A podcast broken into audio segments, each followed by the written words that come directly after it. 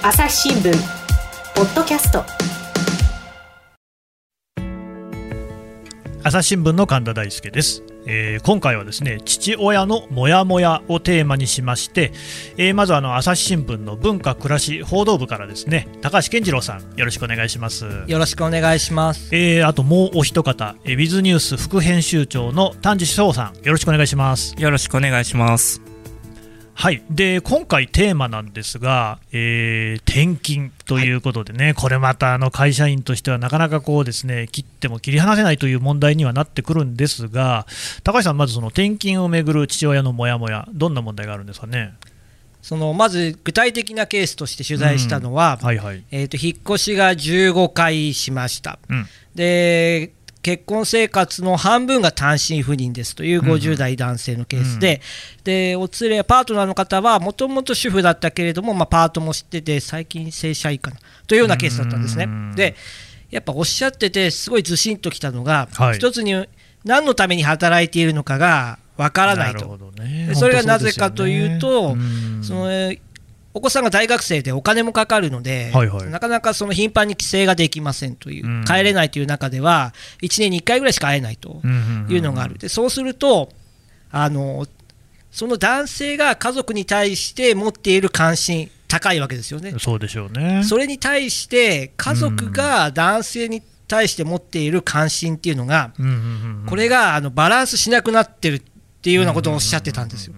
だからまあ要するにお父さんとしては子供に興味津々なんだけれども子供は全然お父さんに構ってくんないと、でもそそのなんてこう関心のバランスが違っちゃうって言われたときに、はい。なんかこう、おも重いというか、ね。もうなさっとはきましね。泣いちゃいますね、やっぱりね、はい。父親としてはね。はい。でなまあ、今の、ね、ケース、15回も引っ越してる、それからあの結婚生活の半分以上が単身赴任と、まあ、大学生のお子さんがいるってことだから、まあ、20年ぐらいはね、あの結婚生活されてるんだと思いますが、そうするともう10年ぐらいは単身赴任っていう、まあ、結構多い方かなと思うんですが、ただ、聞いていて、決して極端なケースとも言い切れないかなっていう風な印象なんですけれども、高橋さん、そういう風でいいですかね？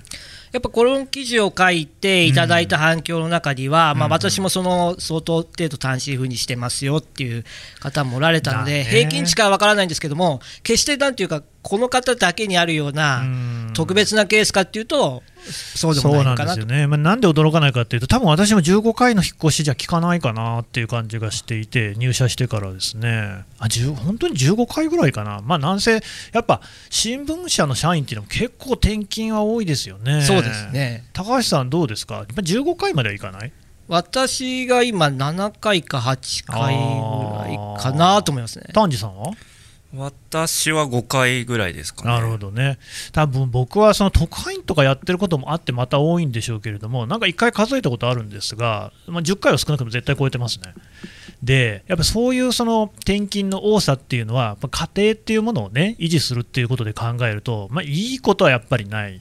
でそのまあ、たまにね、子供とも話することあるんですよ、私も。そのお父さんがね、もしその引っ越しする、転勤するってことになったらどうするなんて言うとね、やっぱり子供としてはね、嫌だっていうね、それはお友達もいますし、それからそもそもね、ここでその、まあ、勉強をやったり、スポーツをやったりね、他のことをやったりっていうことで、今、それぞれ子供なりに目標を持ってやってる中で、突然それがね、変わっちゃうっていうことにもなりかねないわけで、それこそ子供にとってみればね、自分の人生がどうなってしまうのかっていう大きな問題にもなってくるわけですからね。ただ、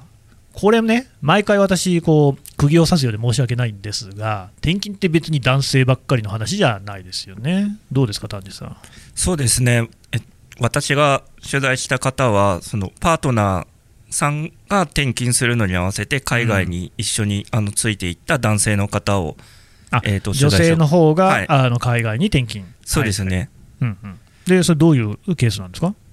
その方はですね、はい。あのいまあ、駐在する夫ということで、中夫と自らを名乗って、あ、中妻っていう言葉ありますからね。はい。中夫。そうですね、はいはいはい。であのブログとか SNS で、うん。まあ、自らの情報も発信しているんですけども。やっぱりそのネットワークが作りづらいというのは、あの言っていて、ネットワーク？うん。まあ、多分その女性の場合もそうでしょうけども、うん。やっぱりそのパートナーのそのキャリアによって、うん。その自分の生活とは違うところにやっぱり居場所を移るとやっぱりそこでのこうネットワーク作りがうん。やっぱりそれは男性女性関わらず最初の課題に多分なってくるところがあってその、えー、と中夫さんもうん。同じ中夫のつながりを今はそのオンラインでもできるのでつながりを作ったりとかうん。してそこでやっぱりその自分が日本に戻ってきた時にキャリアをどう作ってまた行くのかとか、うんあとやっぱり現地ではその珍しい存在ではあるのでそういう部分でどういうふうにこうあの毎日をこう感じているかとか、なるほどそういうね。境遇とかをやっぱりその男性でもそういう今はパートナーのキャリアを尊重して、うんあの一緒にこう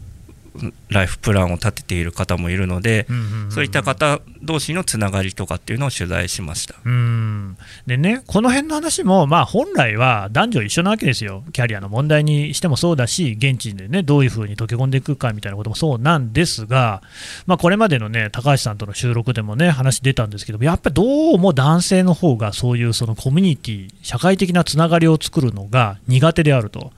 でママ友の会っていうのは非常に自然発生的にスーッとできるにもかかわらず、これ日本国内でですね、パパ友の会っていうのはなんかあんまりうまい具合にいかない場合が結構多い。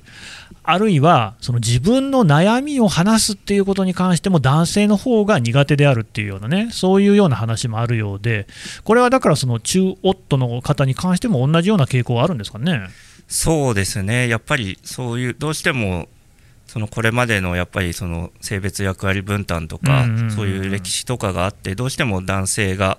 その外で働くみたいなやっぱりそこの会社っていうコミュニティ以外のものとやっぱりなかなか接する機会がなかったですけども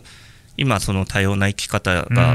どんどんあのできるような時代になってそういうふうな、まあまさに中夫さんもその一つの多様性の一つではあると思うんですけども、うん。まあ、そうした人たちがどういうふうにこうそのキャリアを描けていけるかっていうのはまさにその自らがうんうんうん先駆者的になってやっていきたいみたいな思いをその男性はあの話してましたね。だからね、立派な方ですよね、そういう人がいないと、まあ、いるからこそね、やっぱり社会とかっていうのは変わっていくんだろうと思いますが、あのそのオンラインでやるっていうのは、これ、一つの手なのかもしれないですね、そうすると少しやりやすいんですかね。そうですね、うん。あのやっぱり時間とか場所を気にせずに、うんあの語れる場があるっていうのはどうしてうんもやっぱり今はその物理的にも結構会うのが難しくなってしまったっていうところもありますし、うん。オンラインでやっぱりチャットとかその、ズームとかを使って、うんうん。あの共有できるっていうのはいいと思います。でね、思ったのが、かえってあんまりその会社とかのつながりがない方が、その辺も話しやすいかもしれないですね。あそうですね。うん。やっぱりそこら辺は会社のしがらみなく話せるっていうのは、ねえやっぱりどうしてもね大事だと思います。社内の視線みたいな気になりますからね、うん、ただやっぱりどうしたってその転勤っていうのは海外であるないにかかわらずいろいろ悩みが深いなと思うんですけれどもあれですかなんかそういうその転勤は必要かどうかっていうのはねまあこの間の話でもそもそもの育児休暇をね必要かどうかっていうところにねちょっとそこから考えるといろいろ深い、え話もできるっていうところがあったように思うんですがどうなんでしょう？そういうアンケートとか調査とかそういうのはあるんですかね？そうですね。あの企画記事にすあのしたときに、うん。えー、とヤフーニュースさんと一緒に共同で調査をさせてもらった時も、うんやはりその大半がもう必要ではないんじゃないかっていう意見がややっぱり増えてきて、それはやっぱりそこ今の社会のやっぱりこう流れというか、うん。そういうものを結構反映している結果だったなとは思います。す。朝日新聞ポッドキャスト我が家の朝は質問から始まる。ガリレオ・ガリレイが観測した惑星は？どこだろう？身の回りのことや広い世界のことまでいろんな質問が毎朝君のもとへ。土星だって。毎朝のワクワクが未来を開く。朝日新聞。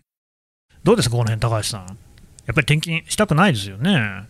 私自身は今、うん。娘が4歳あ4で、歳。妻が共働きなんですよ、はい。でこういう仕事なので、もちろん転勤の可能性もあります。っていう中だと、うん。丸一は妻が仕事を辞めるか、うん。私が、あー辞めるとか中断するとかいう選択肢になっちゃう、だからお互いの職業に響くっていうのがそうですよね。丸一ですよね。で、丸二がやっぱおっしゃってた、子どものその学びの環境みたいなものも変わっちゃう。ことを考えると、いや、今、今言われたらどうしようかっっていうのは、うんうん。あ妻ともシミュレーションしてるんですよ、うんしてるんですけど、うんもうなんていうか、あに煮え切らないですね、まあね。それは率直にそう思います。いやそれでね、そのこの間のその育休の話なんかもそうだったんですが、やっぱりこれ、まあ、社会全体としてね、意識をもうちょっとこういろいろ変えていかなきゃいけないのかなと思うんですが、その転勤に関してはどうですかね、これってこう何か変えることっていきそうですかね？そのまあ、専門家の方をこう取材したときに、うん。まあ、言われたのが、はい。転勤にはこう3つの要素があるんじゃないかって言われ3たつある、でそれがまあ能力開発みたいなこう人材を育てていくみたいなことが、まあ、いろんな現場をね、経経験させる。ね。はい。はい。であとは癒着防止、まあ、わあの長いこと同じところにいるとまあ、悪いことをしてしまう。これはね、我々なんかまさにそうで、結局その、まあ、どうしても取材対象に近づかないとこう、いい記事は書けないんですけれども、他方、そこでね、癒着、密着なんていうことになってしまうと、その人、あるいはその組織がなんか悪いことをしたときに、思い切って書くことができないっていうんで、これはまああえて転勤をさせてるっていうのは、新聞社なんかはあるんですよね、そういうようなことですかね。要素があります。で、うんうん最後がその人が足らない、本当に足らなくて、労働力の調整みたいな、まあ、硬い言葉で言うと言われるうんうんうんうんうん。で、3つ目に関しては、まあ、これはその転勤で、ある意味補わざるを得ない部分はありますと。なるほど。だけど、前2つについては、うん別に同じその建物内の、まあ、部移動とか、今事業所内移動とか、まあ、硬い言葉で言いますけど、そうですね。事業所内移動でも済むんじゃないかと、まあそれはその通りだなと思います。だ。からそういうのをもっと増やしていけば、そこの2つに関しては解消できるんじゃないかと。解消できると私も思います。あとはどうですか、でもその勤務地の問題っていうことで、やっぱりどうしてもそのあの東京でね、働きたいであるとか、どうしてもその地元で働きたいみたいなのっていうのはあると思うんですけれども、そういうのっていうのはやっぱりなかなかこう、じゃあ僕はもうずっと東京にいたいんだって言って、はい、そうですかっていうのは、やっぱり会社としては言いにくいのかもしれないですけど、その辺どうですかね？そのあたりはこう丹治さんも取材されてあ丹治さん取材。はい。はいはい。そうですね、その辺は、まあ、私が取材した会社は、その本人のその同意がない、本人が同意しない場合は、もう転勤をさせることをやめますっていうふうに言った会社があるんですけども、うん。その会社がやっぱり言うには、やっぱりそのライフステージの変化によって、うん。まあ、独身の時は比較的どこでもあのいいですよっていう方も、はいやっぱりその結婚をして子供が生まれたりとか、うんあの両親がなんか介看病とか介護が必要になったりとか、そういう事情があった時にやっぱりもう今のその住所からなかなか動けないっていう時はそういうふうにあの、うん。意思を示せばその人の勤務地はその配配慮されるというような仕組みを取り入れているあの企業はあのありました。なるほどね、そういう意味で言うと、もう就職する段階で、やっぱりこうこうこういうことですよっていうことで、まあその、なかなかね、大学生とかの段階で将来、家庭を持った時のことを想像するのは難しいんですが、まあ、とはいえ、やっぱりこう時代を経て、そういう意識もね、どんどん高まっていると思いますし、やっぱりお互いにね、とってそういうところで、齟齬のない形で就職活動が行われたり、あるいはその後のね、キャリア形成が行われれば、まあ、それに越したことはないですよね。そうですね。あの、うん。高橋記者がそのもともとその転勤っていうのは何であったかという理由でその癒着とかそのうん。うんね。教育的な人材交流部分うんうん。言ってましたけど、その会社はそういう部分はもう本当にシステムであったりとかオンラインとかを駆使して、うん。多分転勤ということを使わなくても、うんうん。もう今の時代は解決できるっていうふうにおっしゃっていて、うん。そうするとやっぱりそういうふうに転勤って本当に必要なんだっけっていう部分をうん。理由をどんどん見見ていくと本当にこう結構潰せてきているのかなっていうのは感じていて、うん。そうなった時にその社員にやっぱりいろいろな選択肢を示して社員が選べるような勤務体系で働ける会社っていうのがやっぱり本人もなんか自分はなんでこんな転勤をささせられて働かなきゃいけないんだっていうマインドで働くよりも自分が選んだ勤務体系で働いた方がやっぱりそのうん。成果っていうのは多分上がると思いますしそういう会社がどんどんあのこれからその就職を考えている人たちにも選ばれていくんだろうなという気はしています。こういうのって意外とその、ね、あの根本のところですごい大事なところあると思うんですよ。やっぱりね、あのね僕らもね子供の頃なんかにお母さんに宿題やったの？やんなさいって言われると、いや、今やろうとしてたとこだったのに、そう言われたらやる気なくなっちゃったのみたいなねこともある。やっぱり自分の意思として選択をしていくっていうことはすごい大事なことだなというのが思うのが一つ。ただね、これ現実的な問題として、まあ、うちの子供たちなんかまだ小学生なんであれなんですが、あまあでもそうでもないですね。だから受験なんかがある。例えば大学受験、高校受験、まあ、東京なんかを中心にね、中学受験だってあります。っていうようなことで、そこの1年はやっぱり痛いんだよみたいなこともあると思うんですよね。そういうのってなんかもうちょっとフレキシブルにできないもんなんですかね。いや、本当はそのできていいと思いますね。やっぱりでまあ、そのコロナでやっぱりテレワークとかが普及したことによって、ある程度その物理的な制約っていうのは、まあ、業種にもよると思うんですけども、それでもやっぱり最近では工場勤務でもどんどんそういうテクノロジーを取り入れて、なるべくそこに人がそのな何が何でもいなきゃいけない理由っていうのはなくなっていると思いますしそうですね。そこら辺はうまくそのテクノロジーと掛け合わせてやっぱりそのその人が住める場所で生活を送りながら仕事もできるっていう、うん、あの空気になっていったらいいなと思いますなるほど、だからね、政府なんかも、ね、デジタル庁をね、えー、作る、推進するなんていうことで言ってますけれども、まあ、犯行なくすっていうのも結構なんですが、なんかそのデジタル、あるいはその AI、あるいはその IT なんていうのの使い方に関して、もっとその人の暮らしを良くするみたいなね、働き方を良くするみたいな、そういうところをね、もうちょっとこうね、うまい具合やってくれると嬉しいですよね。本当そうですね、そう思います。うん高橋さん、これ、進んでいきそうですかね？そうですね。やっぱこう背景にあるのは、うん、やっぱりこう会社第一主義というか、私もまあ会社員なので、気持ちはよくわかる、よくわかるんですけど、そのためにはやっぱ家庭をある種こう犠牲にしても仕方がないそういう価値観はね、風潮がまあ、ね、あったと思うんですありました。でやっぱりその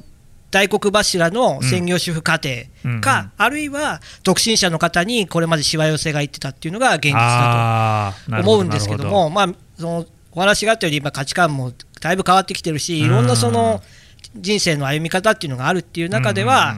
やっぱそうじゃなく部分をこうやっぱ変えていくことは必要なんだなとは思と思います。いやそれね、今言われてはっとしましたけれども、確かに、まあ、これね、あの会社の中であの、組織の中でですね、聞く話としては、やっぱり独身の人なんかが、あいつは動かしやすいとかね、そういうことでもう転勤のの対象に真っ先になってしまったりとか、あるいはそう、ね、職場を移動させるっていうようなことで対象になりやすいなんていう話も聞くわけですよ。でも、本来、別に独身だからとか、そこら辺も関係ないはずなわけで、つまり転勤そのものを見直していくっていうことは、あの家族を持っている人だけでなく、そういうその、ね、独身の方であったり、そのいろんな人に対しても、それはもうすべて関係してくることなんですね。独身の方であっても、例えばまあご自身がその体調が悪いとか、ね、この病にかかりたいということもあるだろうし、ね。うん、むしろポジティブにこういう趣味があって、うんうん、これはその関東じゃないとできないんですとかそれでもいいと思うんですよ、結局それに打ち込めれば、仕事に対してもよりポジティブになるし、ね、何を大事にするかはその人の。決めることなので。海釣りが好きでしょうがない、この場合は何県だなってこともあるでしょうから、ね、あると思うので、だそういう意味ではこう、家族がいる人だけじゃなくて、すべての人にとって、やっぱ転勤っていうのは、もう一度考え直す意味があるんじゃないかなと思いますわかりました、どうもありがとうございました。ありがとうございました。ありがとうございました。朝日新聞ポッドキャスト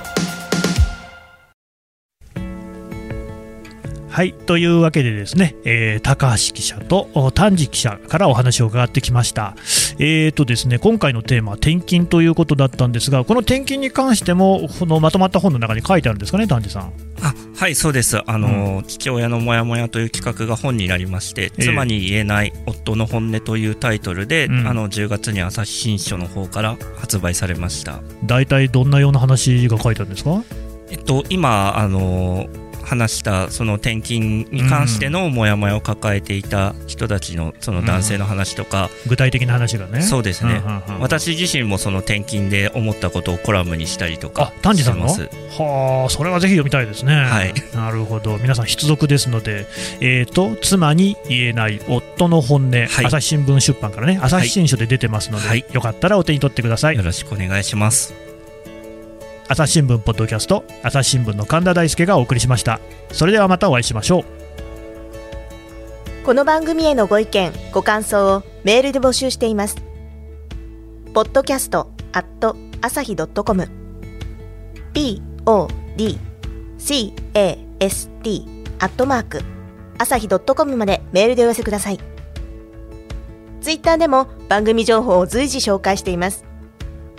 アットマーク朝日ポッドキャスト。朝日新聞ポッドキャストで検索してみてください。